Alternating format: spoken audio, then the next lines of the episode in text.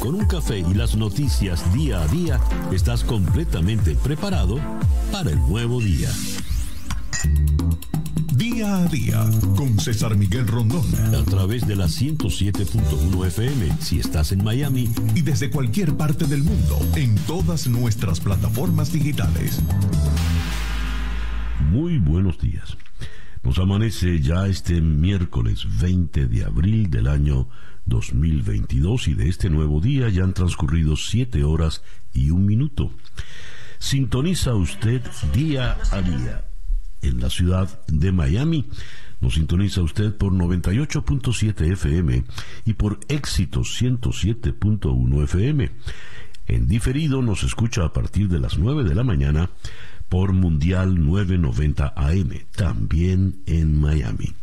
Igual nos puede usted sintonizar por nuestro canal en YouTube, en Conexión Web, donde recibo el saludo de Teresa Cañas desde Tampa, Johan Rojas en Boca Ratón, Daniel Castro en Mérida, la Mérida venezolana que es la ciudad de los caballeros, Xiomara Pacheco en Caracas, Germán Fossi en la isla de Margarita, a Yarit González en Buenos Aires, Carlos Villarruel en Lima, Stephen Lima en Maracaibo, Saed Abón en Orlando, Rafael José Rubier en Alfareta, Georgia, Henry Moreno Hernández en Atlanta, Georgia, eh, Carlos Cuevas en Filadelfia, Rocío Cisneros en Canadá, Javier Leal en Long Island. Eh, a ver, Dice aquí Jesús Marrón en Pensacola, con excelentes playas. Bueno, lo felicito. Eh, Joel Farías está en Brandenton, Florida. Ruth Marín en Argentina. J.D. Dalos en Budapest. Eva Sarolayani en Maracaibo. Miguel Colmenares en Melbourne. Eh, Isaías Castillo en Filadelfia y por supuesto Chere Ramos Graterol en Caracas. En el Instagram recibo el saludo de Tibisay Chon Natera desde Arequipa, Perú, Urrutia desde Lagunillas, Estado Zulia, la ciudad que está bajo el nivel del mar. Ciro Alcalde nos saluda desde Japón, al otro lado del mundo. Marlon Urribarrín en el Doral, Nini Segarra, Marlo en Inice Garrett está en Venezuela, Gladys Melet con su cafecito. Buenos días, Gladys. Quique González, Quique y Dolly también están en Margarita. Nos saludan desde Chile. Jorge en Barquisimeto. Fátima en Madrid. Eh, Gladys en Guatire. Gracias pues a todos por eh, sumarse a la sintonía de día a día. Día a día es una producción de Floralicia Anzola para En Conexión Web, con Laura Rodríguez en la producción general, Bernardo Luzardo en la producción informativa, Carlos Márquez Calique en la transmisión de YouTube, Jesús Carreño en la edición y montaje, Daniel Patiño en los controles y ante el micrófono, quien tiene el gusto de hablarles, César Miguel Rondón. Son las 7 y 3 minutos de la mañana. Calendario lunar. Para el día de hoy tenemos a la luna menguando en Sagitario, la luna para buscar la verdad. Dice aquí el calendario astrológico, espontaneidad y alegría serán los factores importantes con esta luna. Hay una marcada búsqueda de alcanzar elevados ideales, es una eh, luna para buscar la verdad, también propicia para las aventuras. Ayer ya les decía, bueno, buscar la verdad no deja de ser una aventura. Es una buena luna para, eh, dice aquí, celebrar fiestas, practicar hobbies, deportes. Es una luna ideal del fin de semana, pero estamos en miércoles, estamos a mediados de la semana. Y esa luna cambiará esta noche, cerca de la medianoche, como diría Thelonious Monk, round midnight, a las 3.23 y 52 minutos de la noche, entrará menguante en Capricornio. Pero de Capricornio hablamos mañana. Por el día de hoy, luna menguante en Sagitario, Sol en Tauro, cuando nos amanece este miércoles 20 de abril del año 2022 y que sea este para todos, en cualquier rincón del planeta que usted se encuentre, el mejor día posible. El reloj indica 7 y 5 minutos de la mañana, esto es día a día. Conexión especial, el mundo en conflicto. Vamos con la actualización de las noticias. Es impresionante cuando estamos en el día 56 de la guerra. A pesar de todos los ultimátum, de toda la feroz ofensiva, Mariupol todavía resiste. La noticia de última hora que nos ha llegado dice las autoridades de Ucrania han anunciado hoy que durante la jornada se abrirá un corredor humanitario para permitir la evacuación de civiles desde la ciudad de Mariupol, situada en el sureste del país y escenario desde hace semanas de un cerco y una ofensiva por parte de las fuerzas rusas. La viceprimera ministra ucraniana Irina Vereshchuk indicó en un mensaje en su cuenta de Twitter, perdón, de Telegram, que, cito, dada la catastrófica situación humanitaria en Mariupol, este será el centro de los esfuerzos durante el día de hoy. Hemos logrado acordar un corredor humanitario para mujeres, niños y ancianos. Fin de la cita. Detalló que el convoy humanitario se trasladará a Mariupol, eh, de Mariupol a Zaporilla, pasando por Mangush, Verdiansk, Tokmak y Origiv, si bien se advirtió que, debido a la muy difícil situación de seguridad, podría haber cambios en el corredor. Sigan los anuncios oficiales, haremos lo posible para que todo funcione de forma adecuada, remató la primera ministra. Lo impresionante es que Mariupol todavía resiste. Eh, vienen ultimátums de todo tenor, de todo color, pero Mariupol sigue allí.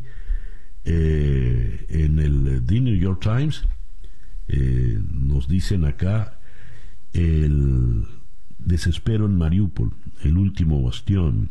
Nos están bombardeando con todo.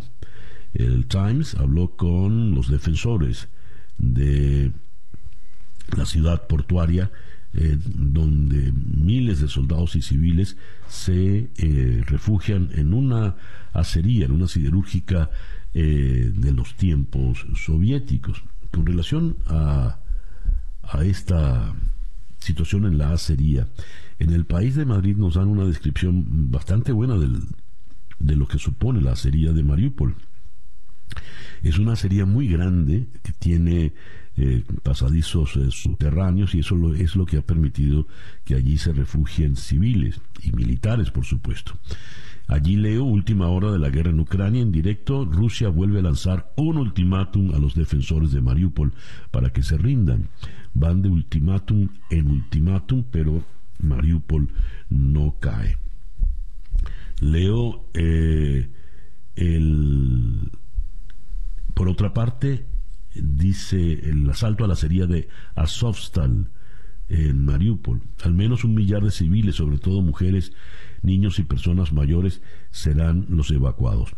Eh, la evacuación se va a producir a partir de las 14 horas, hora local, allá en Mariupol, que son exactamente las 7 de la mañana, acá en el este de Estados Unidos, de manera tal de que la, la salida debe estar el movimiento por el eh, corral, el corredor humanitario debe estar procediendo exactamente en este momento. En otras informaciones tenemos que el presidente Biden enviará eh, las armas que tanto ha pedido el presidente Zelensky en el momento justo cuando se incrementa la ofensiva de eh, las tropas rusas.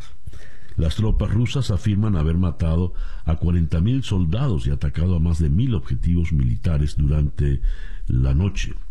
Eh, hay otra información que leo en Europa Press que nos dice lo siguiente. Rusia dice haber perdido la confianza en los negociadores ucranianos. La portavoz del esto ah, ocurrió esta mañana. La portavoz del Ministerio de Exteriores de Rusia, María Zaharova, expresó esta mañana que Moscú ha perdido ya toda la confianza en los negociadores ucranianos, por lo que ha manifestado que la situación se desarrolla sobre el terreno no hay algo como confía y verifica, simplemente hay que verificar porque no existe ya la confianza en esta gente desde hace mucho tiempo, dijo la señora Zaharova. Eh, estas palabras lo único que nos dicen es pues que no va a haber ya más negociaciones de paz. Eh, todo se decidirá en el terreno de batalla. Eh, leo igual, Ucrania asegura haber repelido ataques contra Rubisne y Severodonetsk en la región de Lugansk. Eh, narrar esta guerra, cubrirla, supone un, ejercicio de locución, Dios. Eh, el presidente del Consejo Europeo, Charles Michel, visita de sorpresa a Kiev. Charles Michel ha viajado sorpresivamente esta mañana, miércoles 20, sin previo anuncio a Ucrania, para reunirse con Volodymyr Zelensky. En Kiev hoy, en el corazón de la Europa libre y democrática, dijo el ex primer ministro belga en un mensaje en redes sociales en el que ha dado a conocer esta visita sorpresiva de la que no se había informado. Eh, esto lo dijo con una fotografía en la estación de tren de Kiev. Fuentes comunitarias han confirmado que mm, Charles Michel ha sido recibido por la viceprimera ministra Olga Stefanis Gina a su llegada a Ucrania previa a la reunión con el presidente Zelensky. En otras informaciones, Noruega anuncia el envío de 100 misiles antiaéreos a Ucrania ante la ofensiva eh, militar. Y eh, de estas noticias, eh, las tropas ucranianas en Mariupol temen que sean ya sus últimos días, por lo tanto están pidiendo ayuda.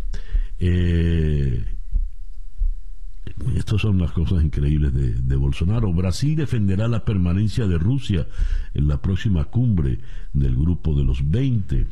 El ministro de Exteriores de Brasil, Carlos Franza, dijo que defenderá la permanencia de Rusia en el G20 en la próxima cumbre del grupo, después de que Estados Unidos y varios de sus aliados eh, pusieron sobre la mesa la posibilidad de expulsar a Moscú en el marco de la invasión a Ucrania.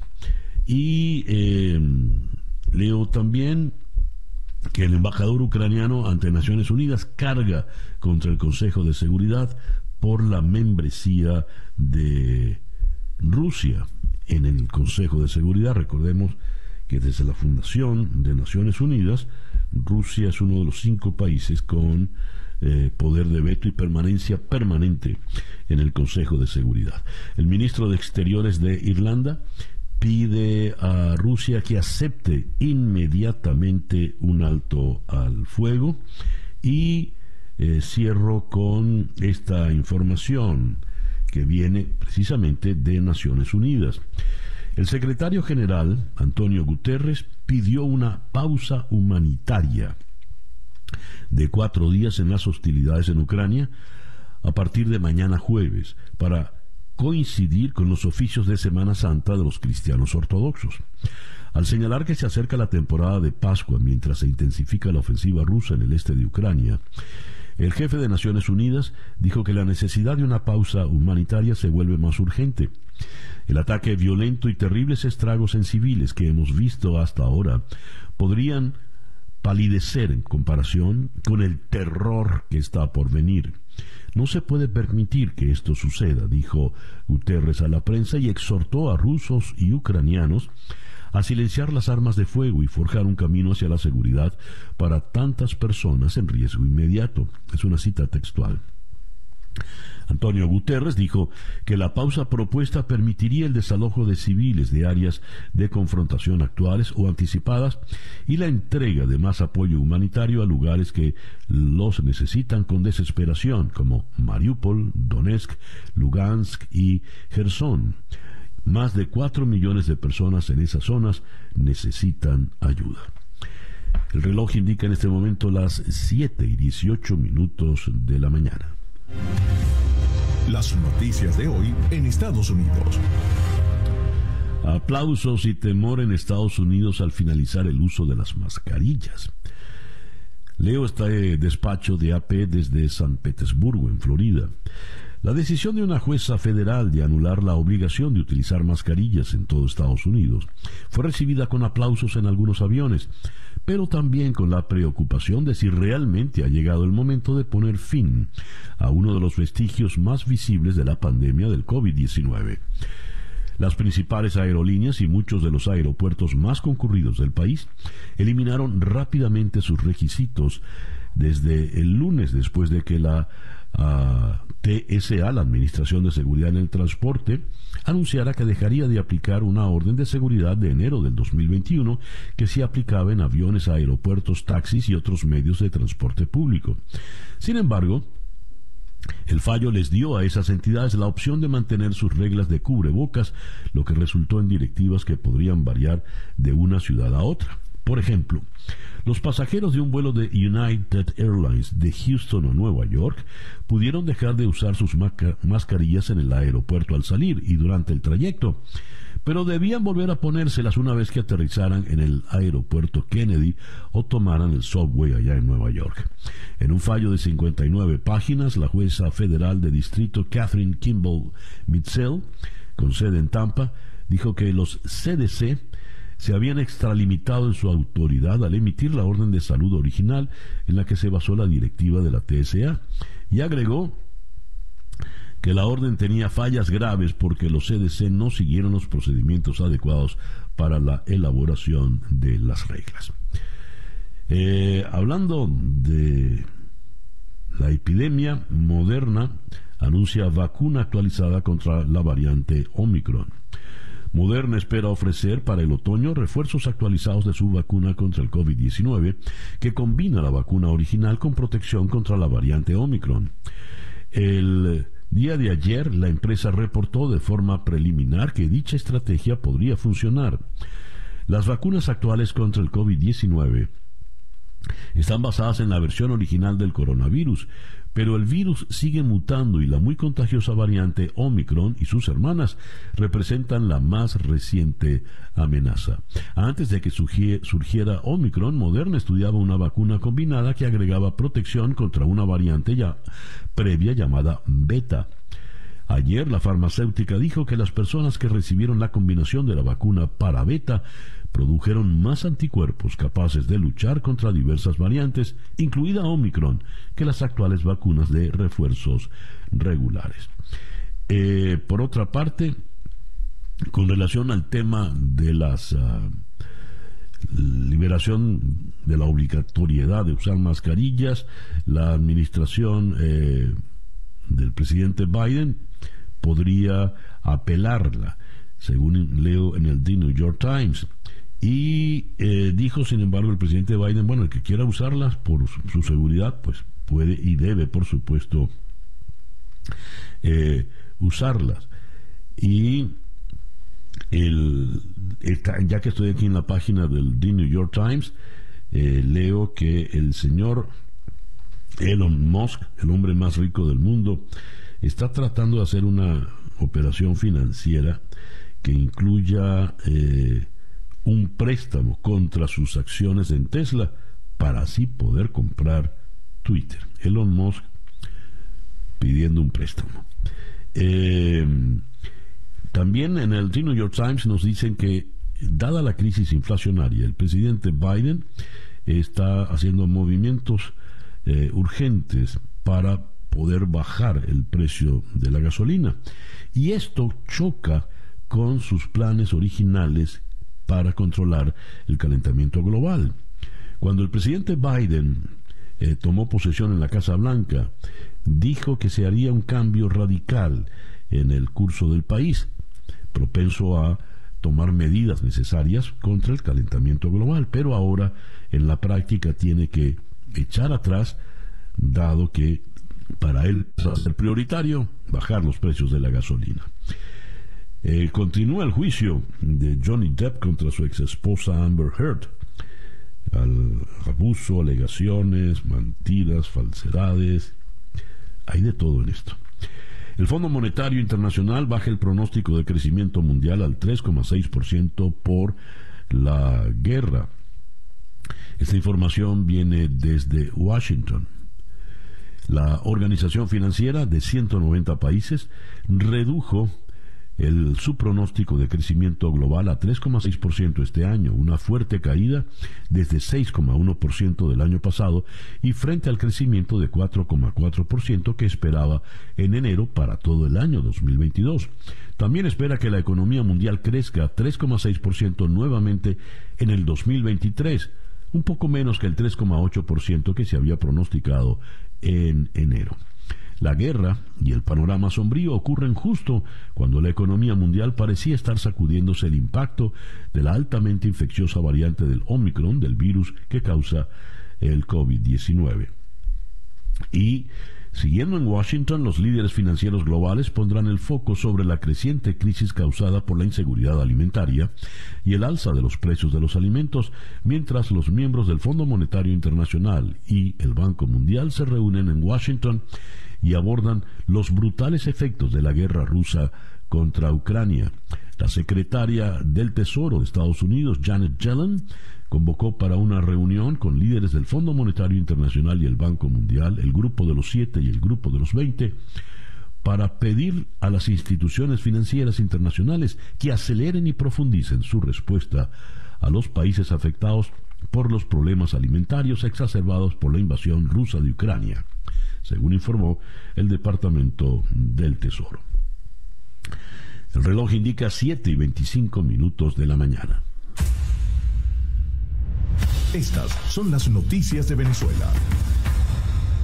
Funcionarios de la Fuerza Armada Nacional Bolivariana eh, de Venezuela efectuaron labores de patrullaje por algunas instalaciones del sistema eléctrico luego de que se registrara un apagón en varias zonas de, los, de 10 de los 23 estados del país.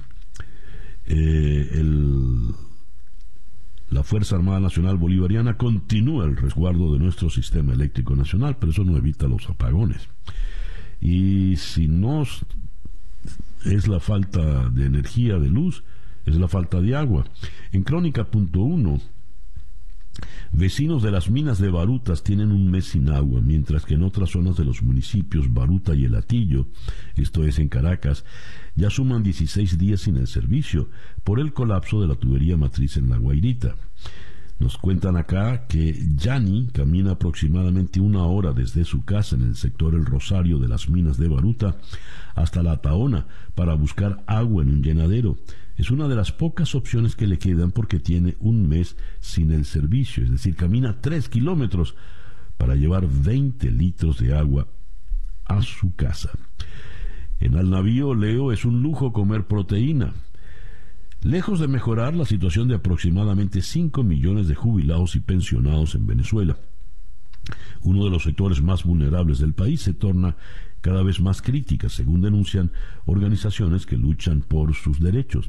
El más reciente sondeo del Frente en Defensa de los Jubilados y Pensionados de Venezuela revela que el 90,1% de los encuestados ha dejado de tomar medicinas por no tener dinero para adquirirlas y el 90,9% depende de la ayuda de algún familiar en el extranjero. De acuerdo con un informe sobre las condiciones de vida y la salud de las personas mayores en el país, elaborado por Convite, una ONG que promueve los derechos sociales de los ciudadanos en Venezuela, la mayoría se encuentran en condiciones de total indefensión. Según Naciones Unidas, son 6.110.000 migrantes venezolanos en el mundo por la crisis humanitaria. La plataforma de coordinación inter, interagencial de Naciones Unidas, R4V, confirmó que la cifra de migrantes venezolanos en el mundo se elevó a 6.11 millones, mientras que los connacionales en América Latina alcanzó la cifra de 5.06 millones hasta este mes de abril.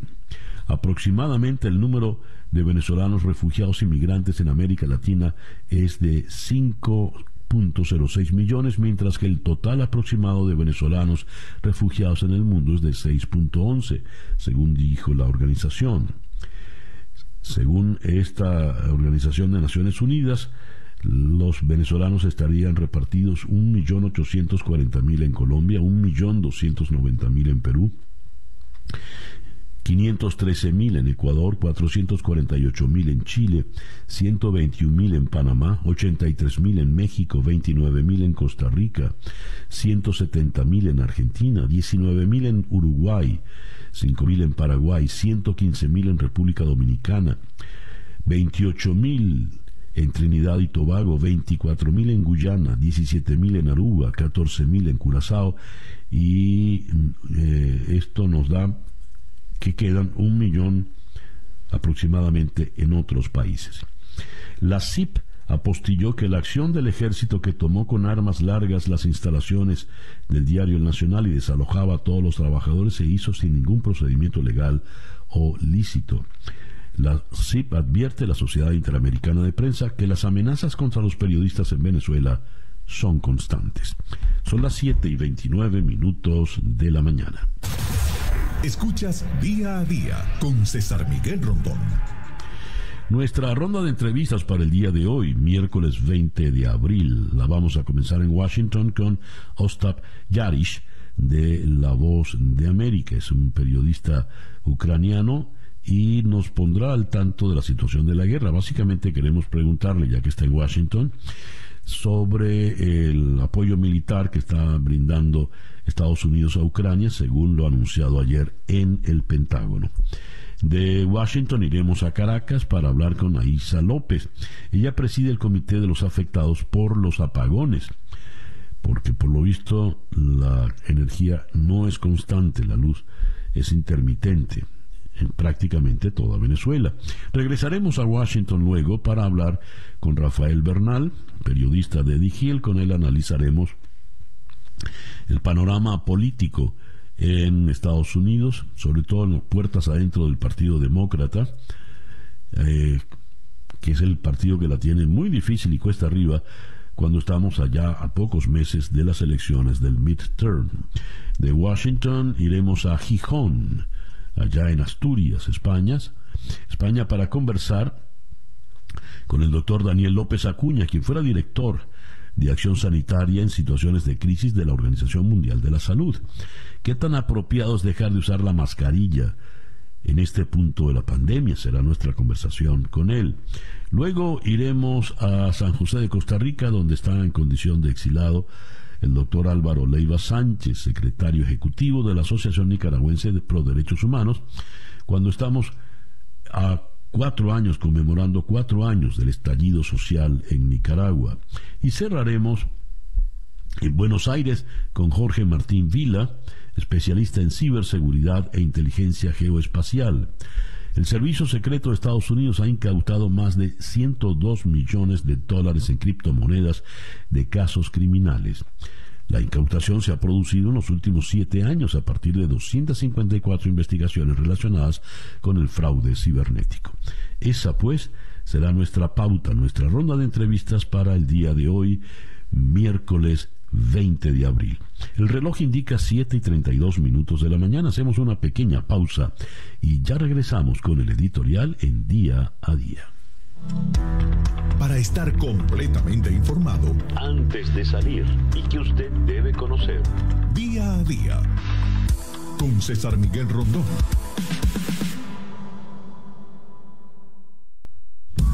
Escuchas día a día con César Miguel Rondón. 7 y 34 minutos de la mañana. El editorial con César Miguel Rondón. Leo. Ah, caramba. Justo cuando iba a leer. En eh, un fallo de 59 páginas, la jueza federal de distrito Catherine Kimball Mitchell, con sede en Tampa, dijo que los Centros para el Control y la Prevención de Enfermedades, los CDC, se extralimitaron en su autoridad al emitir la orden de salud original en la que se basó la directiva de la TSA la Administración de Seguridad en el Transporte en Estados Unidos. Agregó que la orden tenía fallas graves porque los CDC no siguieron los procedimientos adecuados para la elaboración de las reglas. La juez Kimball entonces está apelando a un recurso legal, un mero problema técnico legal para decir que eh, se extralimitaron y ya no se puede seguir eh, obligando a las personas a usar mascarillas. El, un video aficionado nos muestra el momento en que un sobrecargo en un avión dice que se pueden quitar las mascarillas y aparte del pasaje de los pasajeros aplauden. Así funcionan las masas por lo general. El detalle está en que no es un problema jurídico, sino un problema de salud. En Shanghái, la ciudad más grande de China, 26 millones de habitantes, están condenados a un confinamiento muy, muy estricto, severo como nunca en estos tiempos de la pandemia, por los nuevos brotes del COVID. Este COVID también ha mm, tenido picos importantes aquí en Estados Unidos y en otras partes del mundo. De manera tal de que, como bien advirtió la Organización Mundial de la Salud, no se puede bajar la guardia. El COVID está allí y el problema de salud pública sigue. Pero la juez Kimball no repara en el tema de la salud, sino en un detalle técnico jurídico. ¿Quién es la juez Catherine Kimball Mitchell?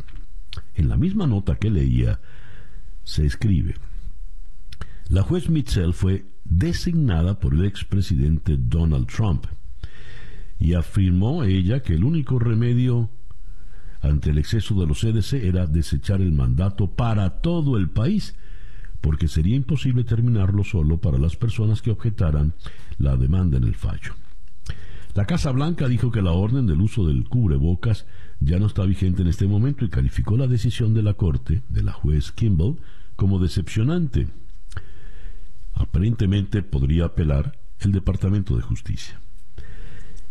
El fondo de todo esto es que la muy honda y terrible polarización que se vive en Estados Unidos en todos los órdenes de la vida nacional y no solo en el término político, no solo en el escenario partidista tradicional, convencional entre demócratas y republicanos, esa polarización, esa hondura, esa fractura tan peligrosa, pues lleva a tomar decisiones que pueden ser irresponsables como esta. Cuando le preguntaron al presidente Biden, él dijo, bueno, que cada quien sepa si va a usar o no el cubrebocas.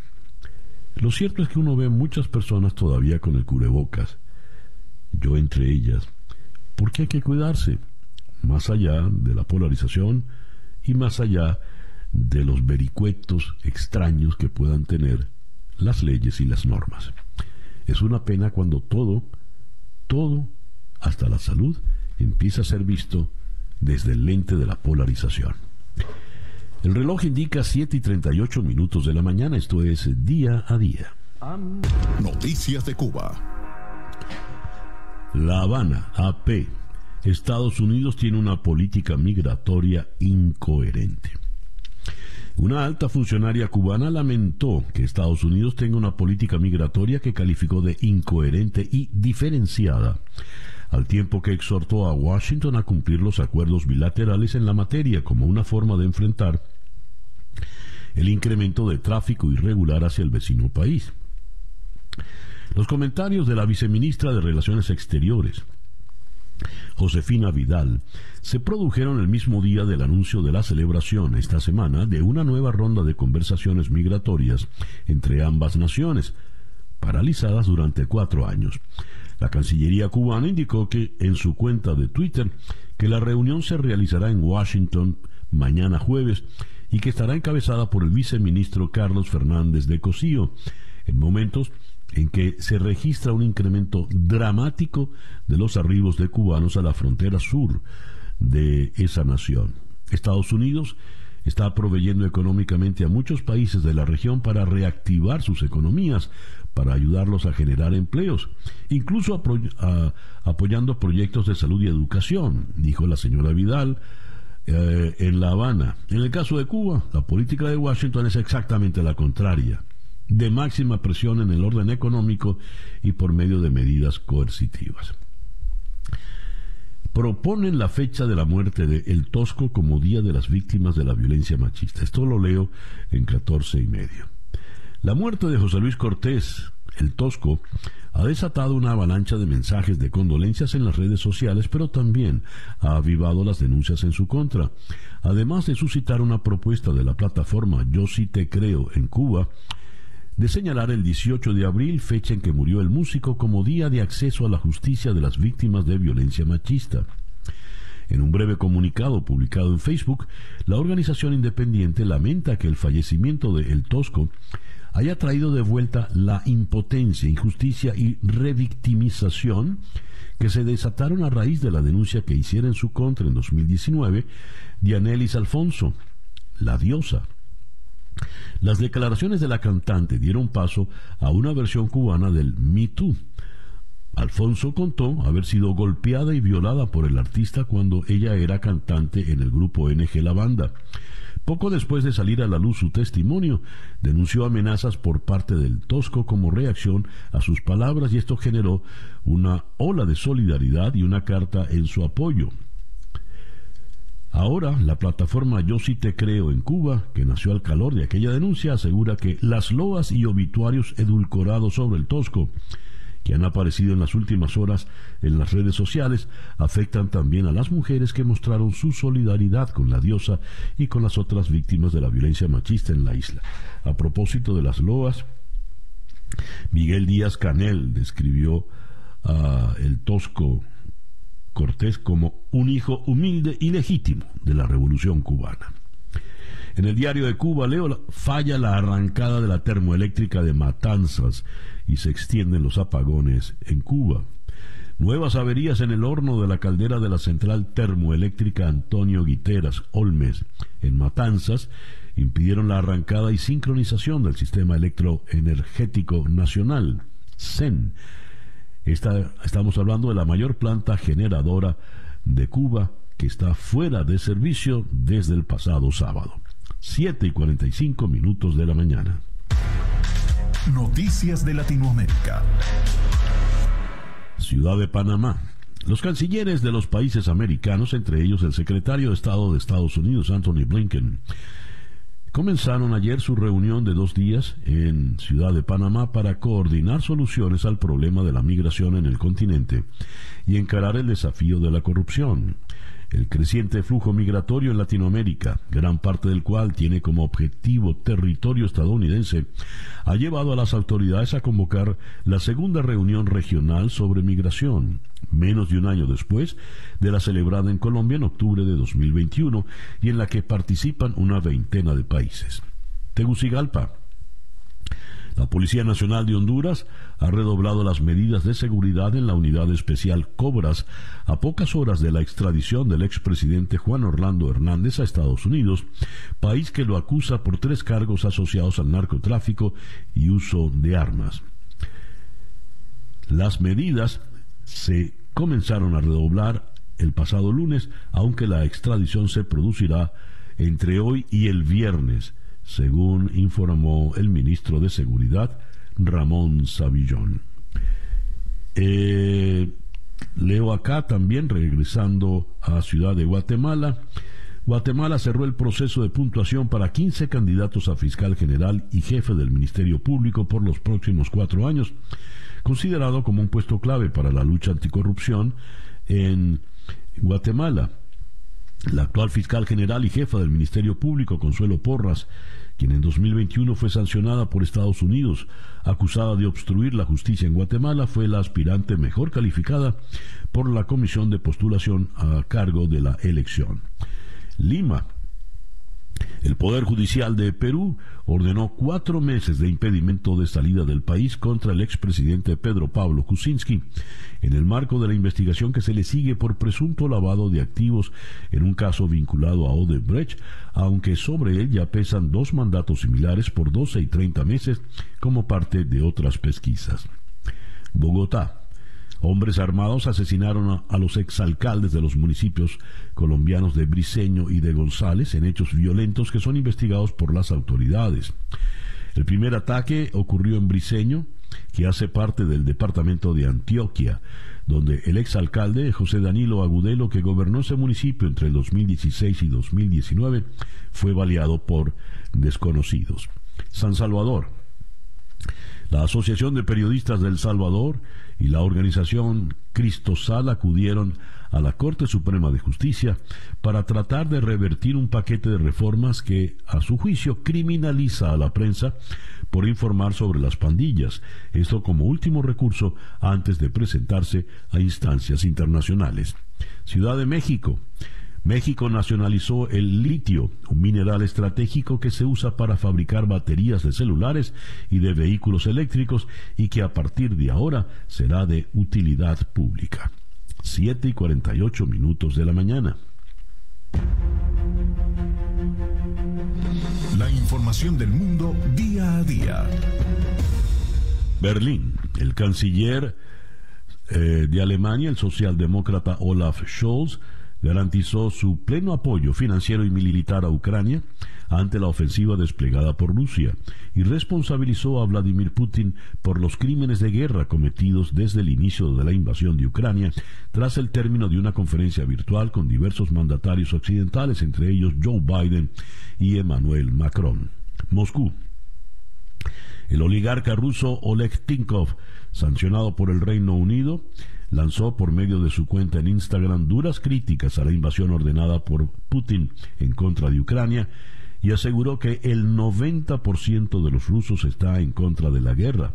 Se trata de cuestionamientos más claros realizados por un de los cuestionamientos más claros realizados por un multimillonario ruso en contra del conflicto. Madrid. A partir de hoy miércoles, España se desprenderá de la mascarilla en la mayoría de los interiores tras casi dos años de uso obligatorio, de forma que se mantendrá en los centros sanitarios, residencias y todo tipo de transportes y pasará a ser recomendable en eventos multitudinarios, aglomeraciones y entre personas vulnerables. Siguiendo en Madrid, políticos separatistas y activistas de Cataluña anunciaron una ofensiva legal en media docena de países contra el Estado español y los propietarios israelíes de un polémico spyware que supuestamente fue utilizado para espiarlos. Londres. El primer ministro Boris Johnson ofreció una disculpa de todo corazón por haber asistido a una fiesta de cumpleaños en su oficina que incumplió las normas del encierro contra el coronavirus pero insistió en que no infringió las reglas a sabiendas ni engañó al Parlamento y rechazó las peticiones de su dimisión.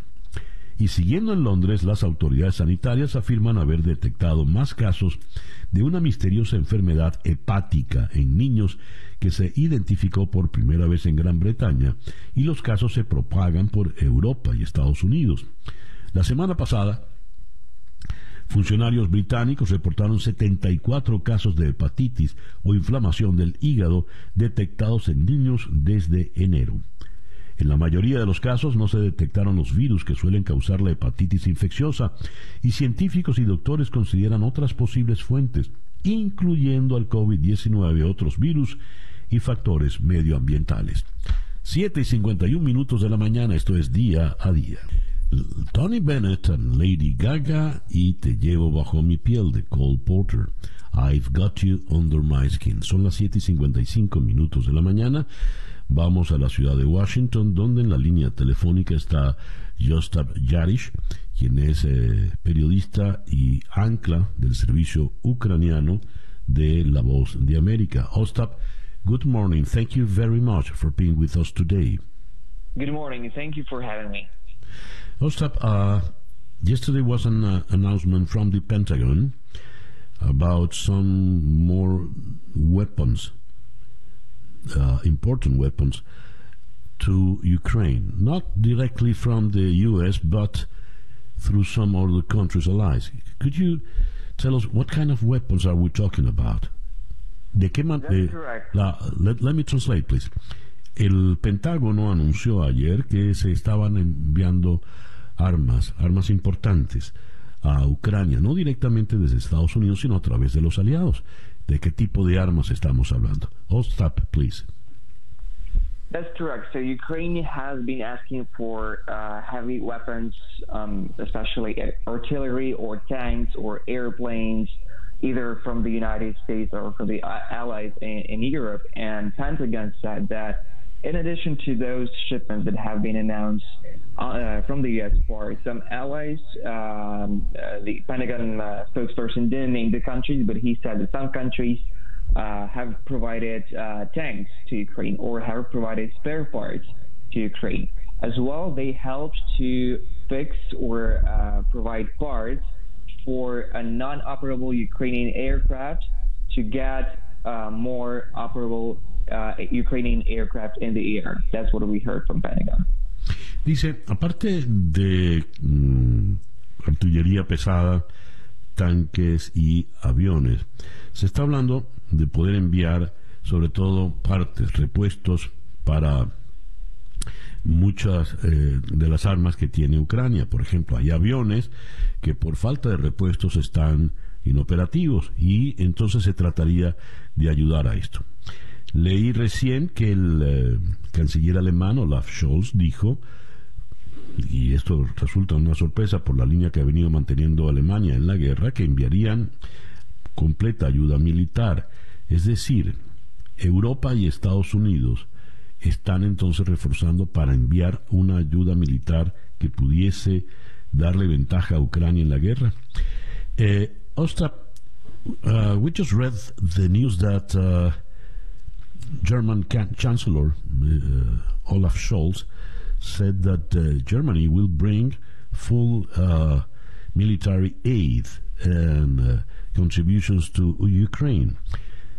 Now I ask you, it means that Europe, uh, NATO, and the US are bringing enough guns and military material to Ukraine to give Ukraine uh, more power, a possibility to win this war? What we hear from uh, Volodymyr Zelensky, the Ukrainian president, um, and other officials, they say that they are thankful for the weapons that um, NATO countries and other partners are giving. But they say that, of course, it's not enough. It's important to get heavy uh, weapons like artillery or other uh, other kinds of weapons to use them in this new stage of war in the east and south of Ukraine. And they urge for more shipments, uh, more uh, weapons, especially heavy weapons. So we will see what's going to come in, uh, in, the coming days. But um, according to Ukrainian officials, it's important to get more heavy weapons to ensure that Ukraine uh, can not only withstand but can win this war. Dice, el presidente Zelensky ha pedido insistentemente eh, más armas. El presidente Zelensky, en su alocución de anoche, agradeció todas las armas que le está brindando Europa y Occidente, pero no es suficiente de manera tal de que eh, se necesitarían muchas más armas, armas pesadas, armas de envergadura, para que Ucrania pudiese realmente tener la posibilidad de ganar esta guerra. Claro, el riesgo nuclear, ¿cómo queda ante esta ayuda militar? My final question is, what about the nuclear risk?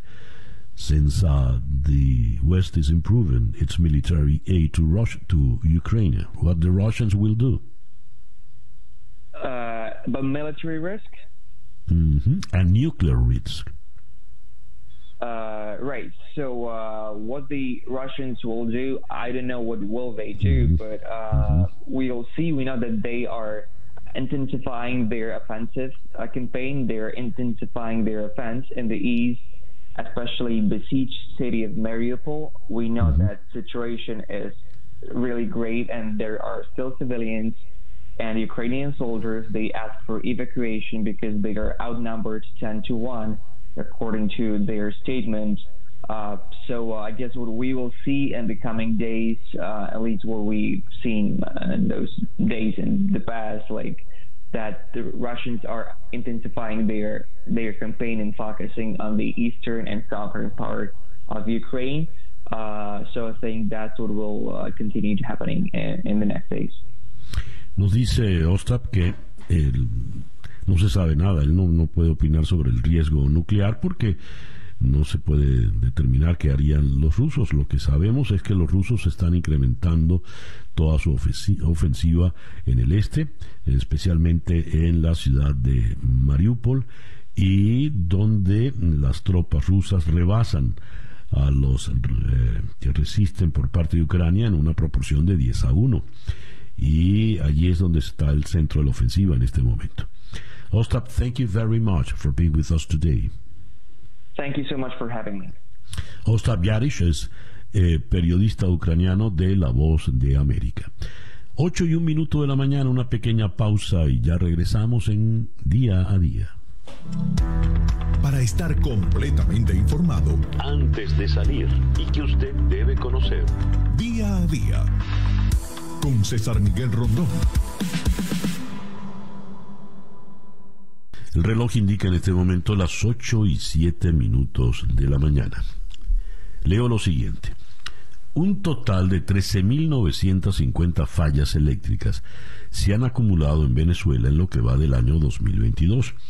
Esto según la red de monitoreo de denuncias que tiene el Comité de Usuarios Afectados por los Apagones a nivel de todo el territorio nacional. Aisa López, presidenta de la organización, asegura que la situación del sistema eléctrico nacional es cada vez más vulnerable, advirtiendo que muchas de las fallas que se han registrado este año son prolongadas y van desde 12, 14, 16 horas hasta una o dos días, afectando en forma dramática la calidad de vida de las familias venezolanas. Vamos a Caracas para conversar con Aisa López. Aisa, muy buenos días, gracias por atendernos. Gracias, César, por la invitación. Agradecida de estar contigo y con tu audiencia para hablar de ese tema tan álgido que es el Servicio Eléctrico Nacional. ¿Por qué las fallas tan recurrentes y tan constantes?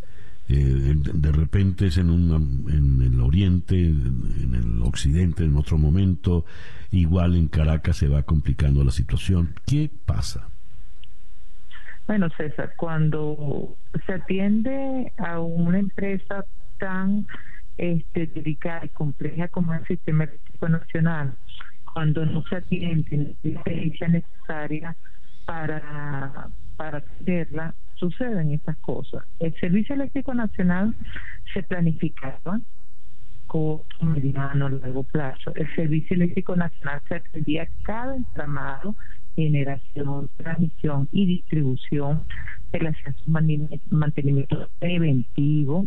Eh, er, era un, protocolo que, tenía el Servicio Eléctrico Nacional. Hoy no sucede esto.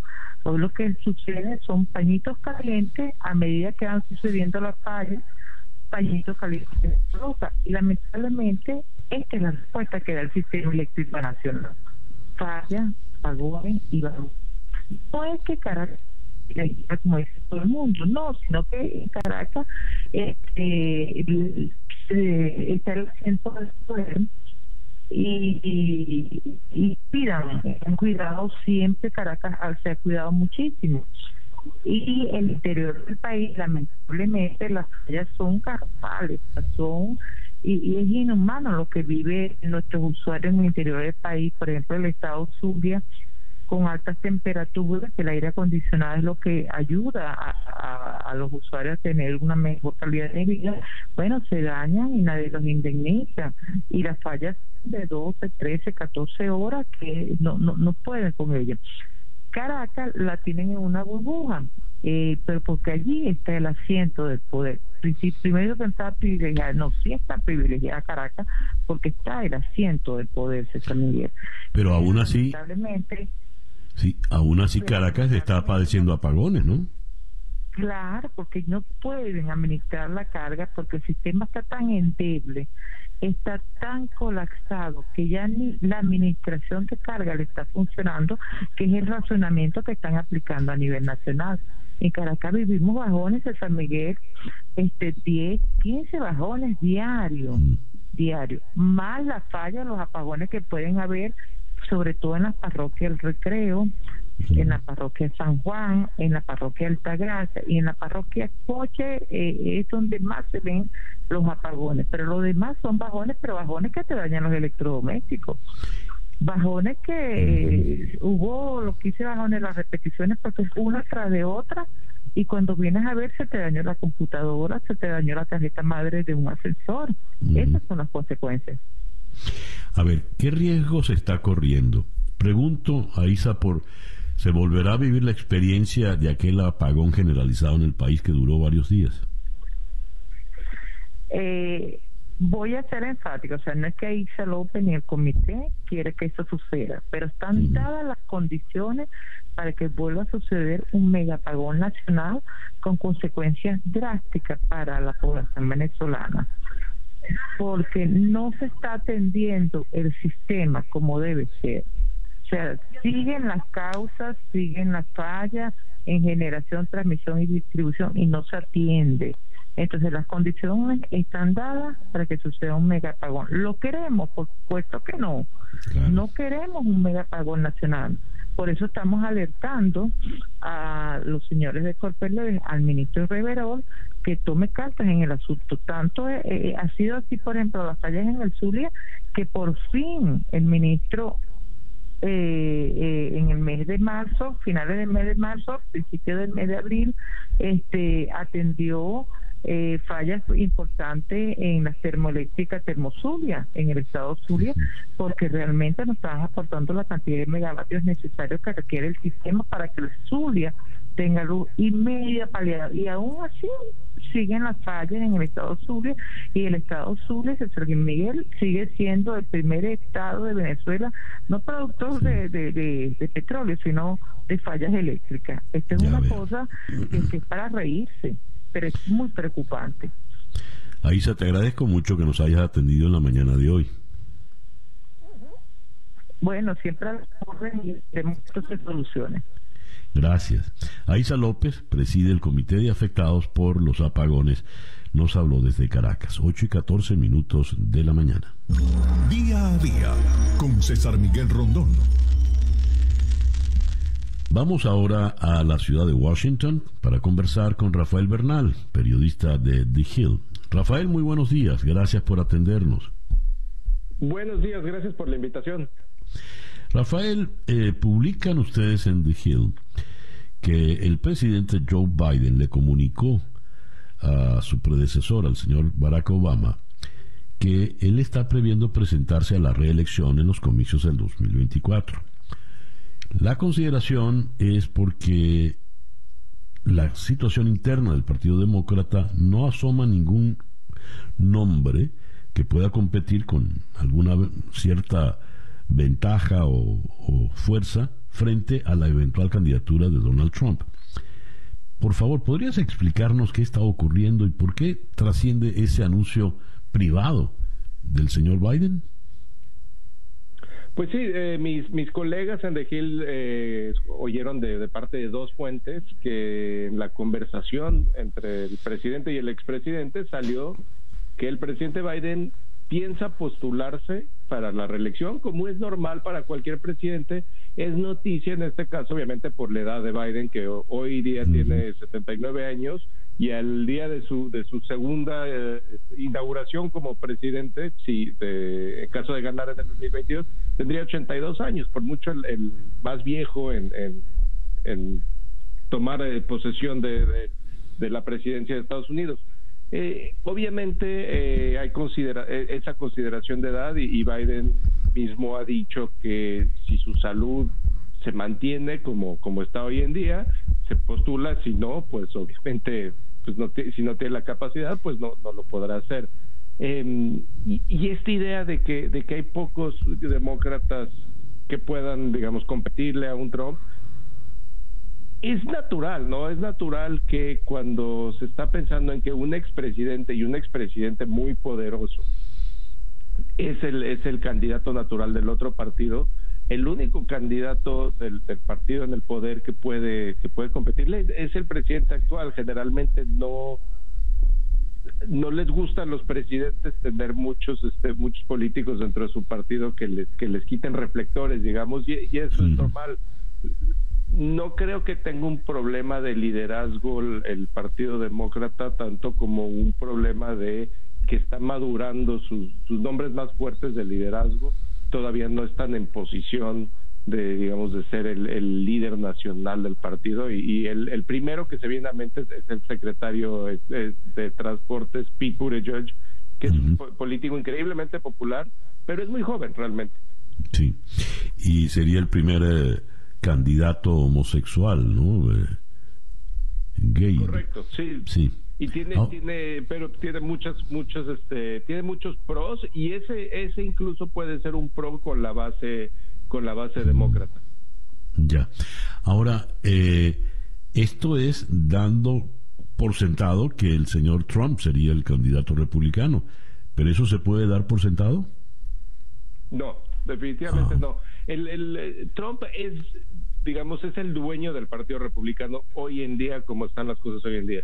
Pero Trump, Trump siempre vive en un, este, digamos, en un, en un pantano de arena movediza. ¿Por qué? Porque también eh, su edad no le ayuda. Él tiene, me parece, 75, 76 años.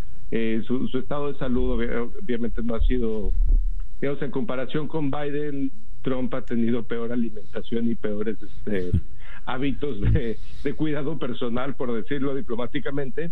Eh, entonces, eso no lo ayuda y, y, en, y en el Partido Republicano hay mucha gente, mucho, incluido el, gobernador de Florida, Ron DeSantis, varios gobernadores, varios senadores, que están, que están persiguiendo muy activamente la presidencia y a cualquier tropiezo de Trump que vean la oportunidad, hoy parece que son sus seguidores más leales, pero pero pero a, Trump lo quieren lo quieren digamos decapitar muchos de sus de sus de sus seguidores en el Partido Republicano. Entonces yo creo que no está firmado eso.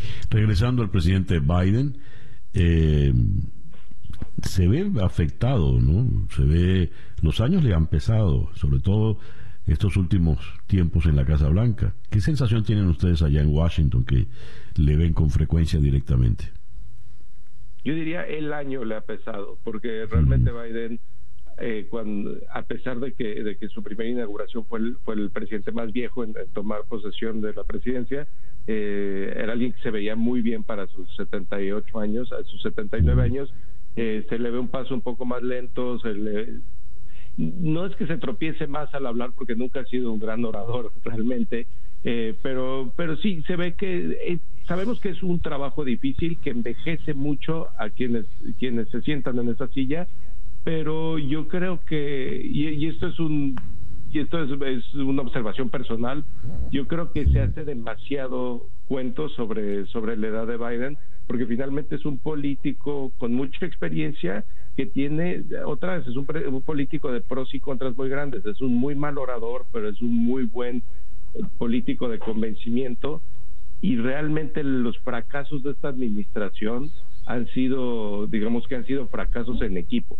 Mucho del equipo de Biden también le, ha fallado el le ha fallado el cálculo y donde le han atinado han sido también en equipo. Por ejemplo, el, en decir sabemos que Rusia va a invadir Ucrania y decirlo públicamente y hacer que no fuera sorpresa, eso fue un, fue un éxito, pero fue un éxito de la administración en su conjunto. Sí. Rafael, sí, eh, te agradezco mucho que nos hayas atendido y en efecto Donald Trump tiene 75 años, cumplirá 76 el próximo 14 de junio. Gracias, Rafael. Correcto. Gracias, Pete. Rafael Bernal de The Hill desde Washington, 8 y 20 minutos de la mañana, esto es día a día. El reloj indica en este momento las 8 y 23 minutos de la mañana. Estamos tratando de hacer contacto con el doctor, a ver, Álvaro Leiva Sánchez, quien está en San José de Costa Rica en condición de exilado cuando se están cumpliendo ya cuatro años de aquellas manifestaciones multitudinarias en contra de la dictadura de Daniel Ortega, que fueron reprimidas de manera salvaje. Y a la fecha tenemos que eh, Ortega sigue cerrando ONGs que defienden los derechos humanos y demás.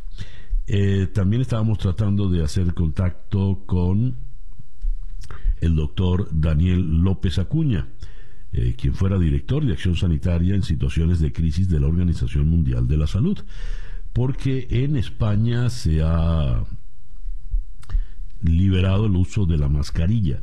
El uso de la mascarilla en eh, lugares cerrados, porque sigue siendo obligatorio en transportes, centros sanitarios.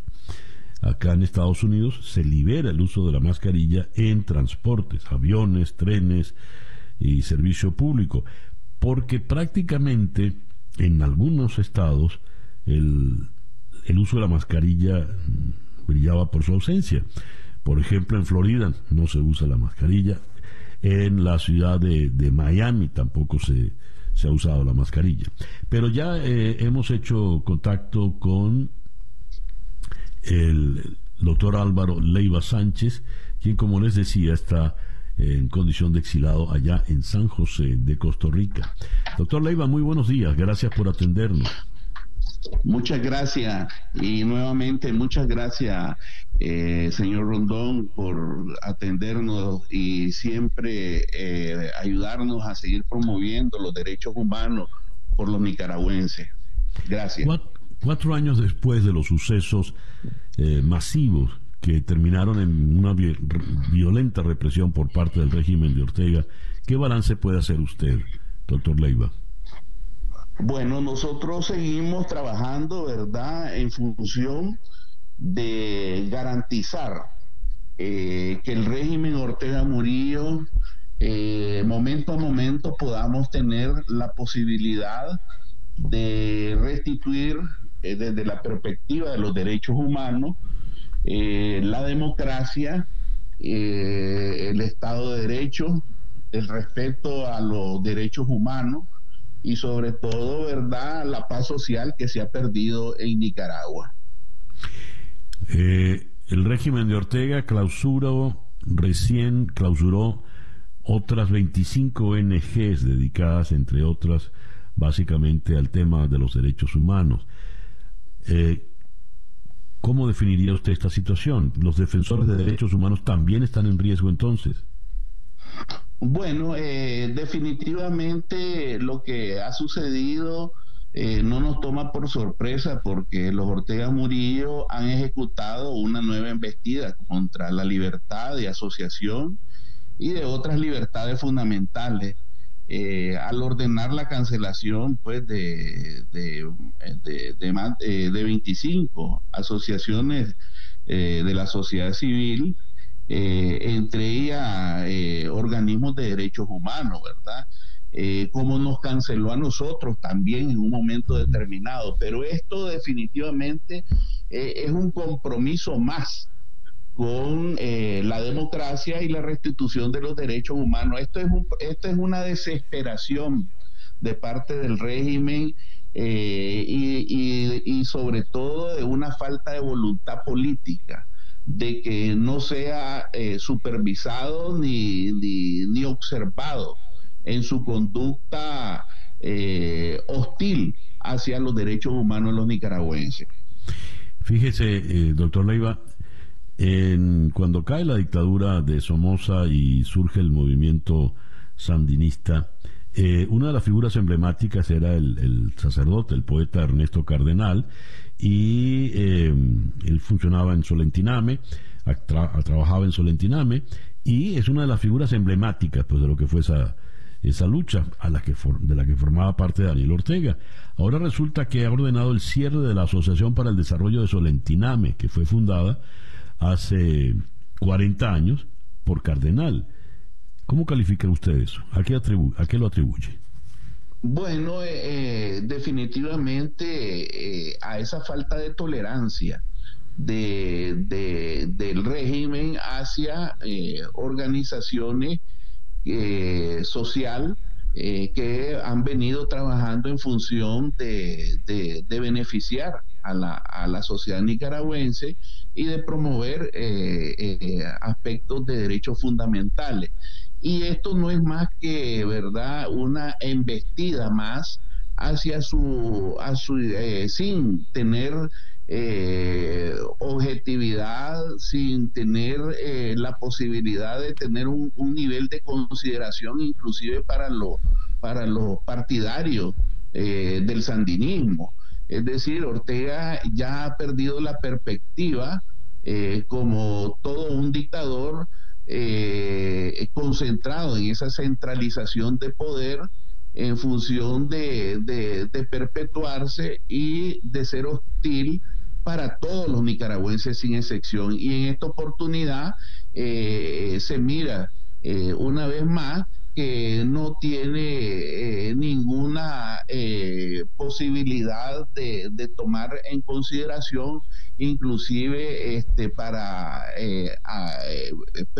personajes o miembros que en un momento tuvieron o son eh, sandinista eh, en función de, de, garantizarle sus derechos fundamentales. Ortega eh, se ha vuelto definitivamente un dictador que está violando permanentemente los derechos humanos de todos los nicaragüenses sin excepción.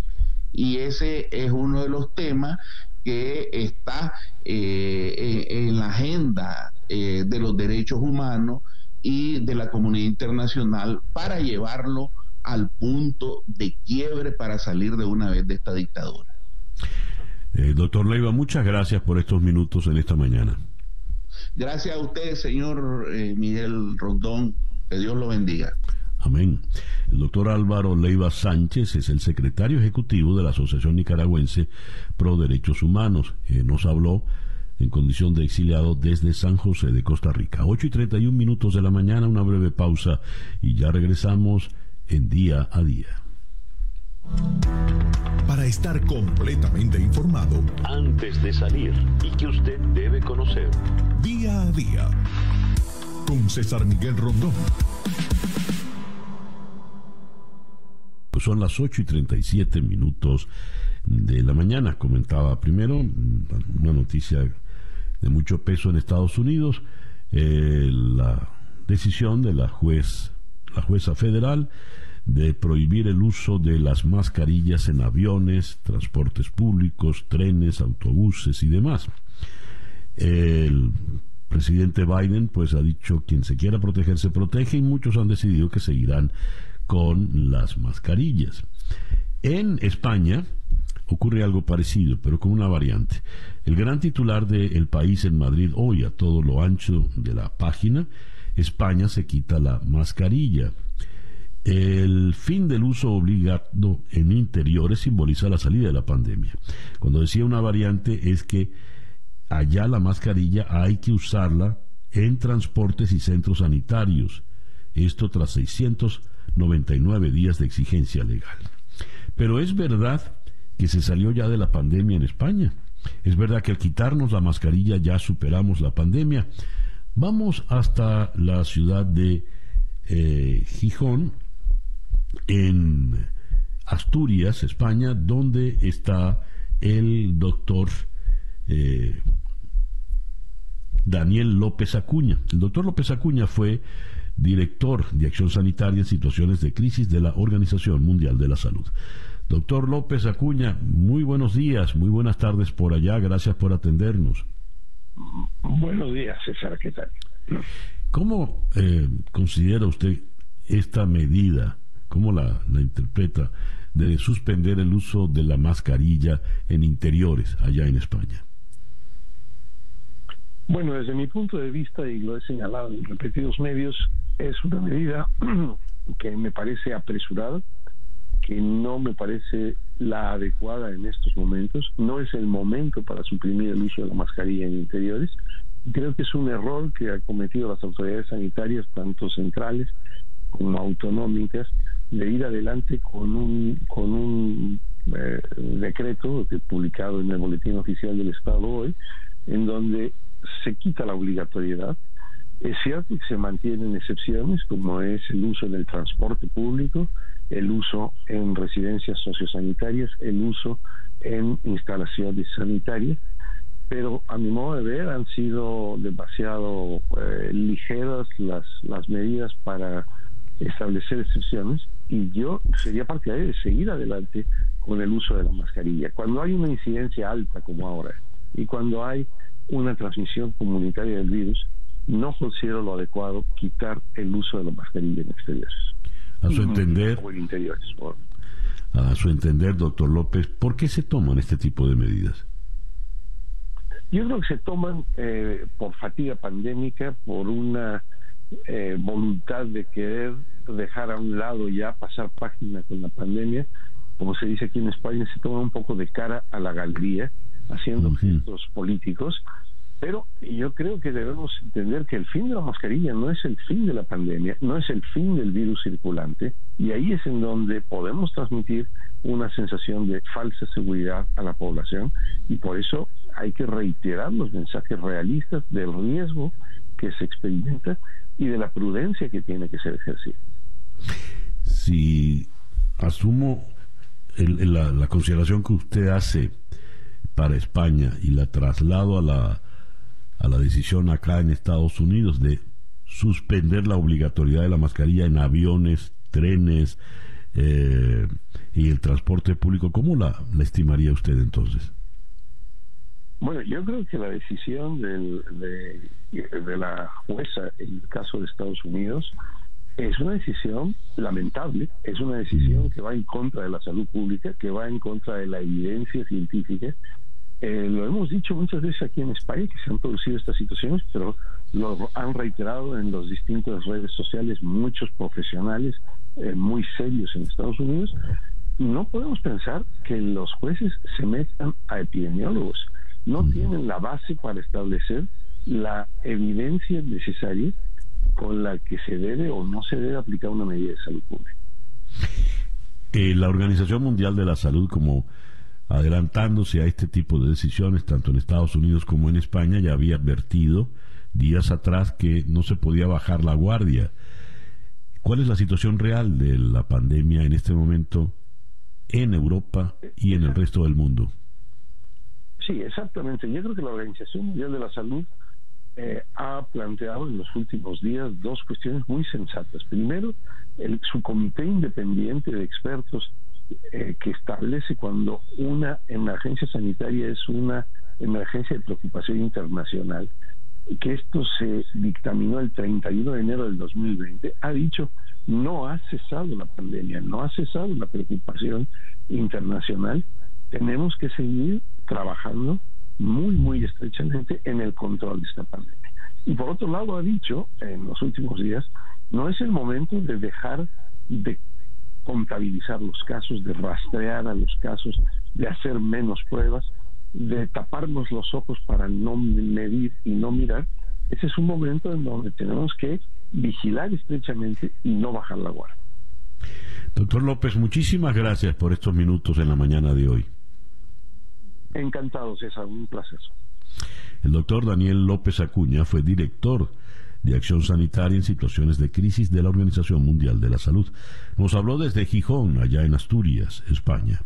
Son las 8 y 43 minutos de la mañana, en día a día. Y 7 minutos de la mañana.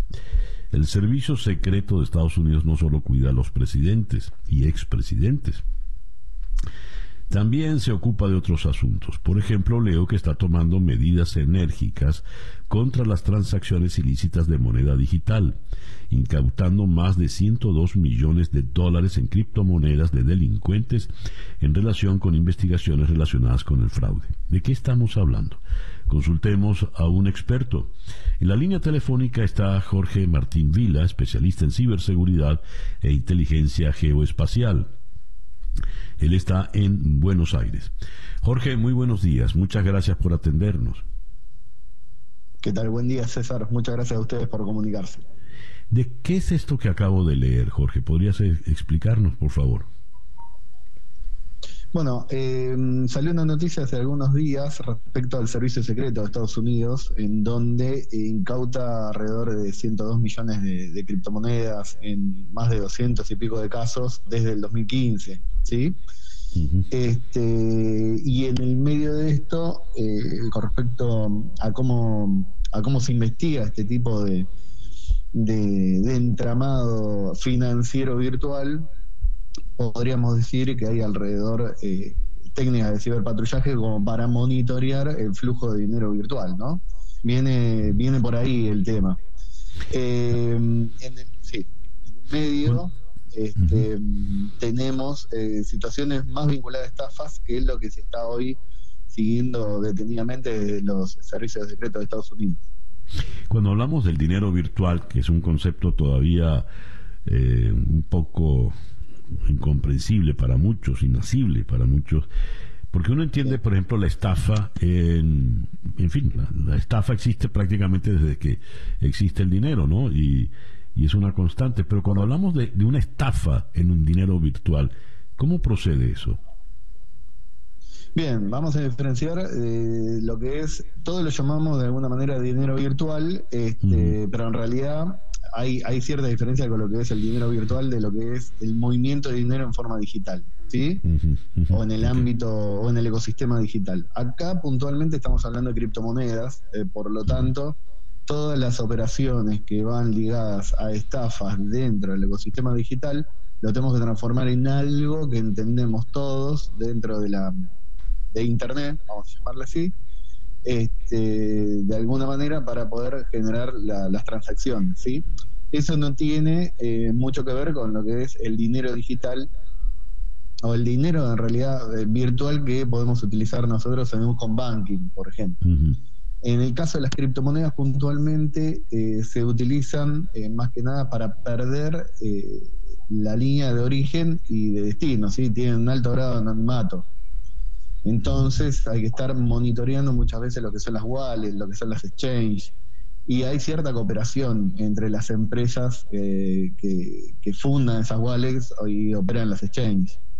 Este, siempre que tengamos dinero dentro del ecosistema de Internet, va, a tener un grado de, virtualidad, ¿sí? uno no, lo palpa ese dinero, ¿sí? no es tangible, no es algo que lo tengo en la mano. Si a mí se me cae, por ejemplo, yo hago una operación eh, mediante mi home banking este, y se cae justo el sistema, eh, automáticamente se pierde la, operación. No se pierde ese dinero porque está dentro de un home banking y en el otro extremo puede haber otro banco debidamente regulado. ¿Está bien? Pero en el caso de las criptomonedas, este, tenemos la propiedad de que eso no está eh, regulado, que muchos países están buscando la, la regulación, por eso Estados Unidos tiene mucho mucho de investigación dentro del ecosistema de las criptomonedas y em, varios países están buscando la, regulación de estas criptomonedas básicamente para tratar de entender cómo va el flujo de dinero, cómo se mueve el flujo de dinero dentro de, Internet. ¿Sí? y darle... Sí. Sí, sí, no, no, no, termina, termina la idea, Jorge, por favor. No, y, básicamente eh, tratar de entender cómo ese flujo de dinero se mueve y en qué momento uno puede llegar a detectar alguna operación eh, fraudulenta. Eh, como decíamos recién, no es un dinero explícitamente tangible, no es que yo lo puedo tener en la mano, no existe la moneda de Bitcoin. Este, ¿Me explico? Sí. Entonces uno tiene que seguir dentro siempre del, del ecosistema virtual o de Internet. Ya lo, ya lo veo. Jorge, muchísimas gracias por estos minutos en la mañana de hoy. Muchas gracias a ustedes, César, y a disposición para lo que haga falta. Gracias. Jorge Martín Vila es especialista en ciberseguridad e inteligencia geoespacial. Eh, trabaja en investigaciones criminales, evidencia, eh, dar clases en de investigaciones criminales en la Universidad Austral. Nos habló desde Buenos Aires. Son las 8 y 52 minutos de la mañana. Día a día. Esta tarde a las 7 hora del este, en conexión por TVV Network, conversaremos con el economista Miguel Ángel Santos en Londres a propósito de las reuniones primaverales tanto del Fondo Monetario Internacional y el Banco Mundial en Washington y las proyecciones que hacen para el resto del año. Luego vendremos a Miami para conversar con el eh, profesor Eduardo Gamarra a propósito de la situación que nos está planteando mundial eh, en el plano político, diplomático, la guerra de Ucrania que no termina. Después, siguiendo en Miami, conversaremos con Mario J. Penton, eh, periodista que cubre la fuente de las noticias cubanas. Eh, ¿Qué se espera de las reuniones sobre temas migratorios que se reanudan a partir de mañana en Washington entre Cuba y Estados Unidos? Se reanudan luego de cuatro años y cerraremos eh, con Daniela Santos. Eh, el caso Deep Heart, el guardaespaldas de Johnny Depp declara en el juicio sobre las peleas de la pareja. Amber Heard y él podrían haber llegado, incluso dice, hasta matarse. Dicen que le encontraron luego de una pelea un dedo de, de Johnny Depp en un rincón. Es decir, le falta un dedo a Johnny Depp. bueno, de eso hablaremos. Eso será esta tarde a las 7 horas del Este en conexión por TVV Network, canal 427 en DirecTV Now, 654 en Comcast, 934 en Charter Spectrum, 411 en Blue Stream y 250 en Atlantic Broadband. Son las 8 y 54 minutos de la mañana. Hoy día a día es una producción de Floralicia Anzola para En Conexión Web, con Laura Rodríguez en la producción general, Bernardo Luzardo en la producción informativa, Carlos Márquez Calique en la transmisión de YouTube, Jesús Carreño en la edición y montaje, Daniel Patiño en los controles y ante el micrófono, quien tuvo el gusto de hablarles, César Miguel Rondón.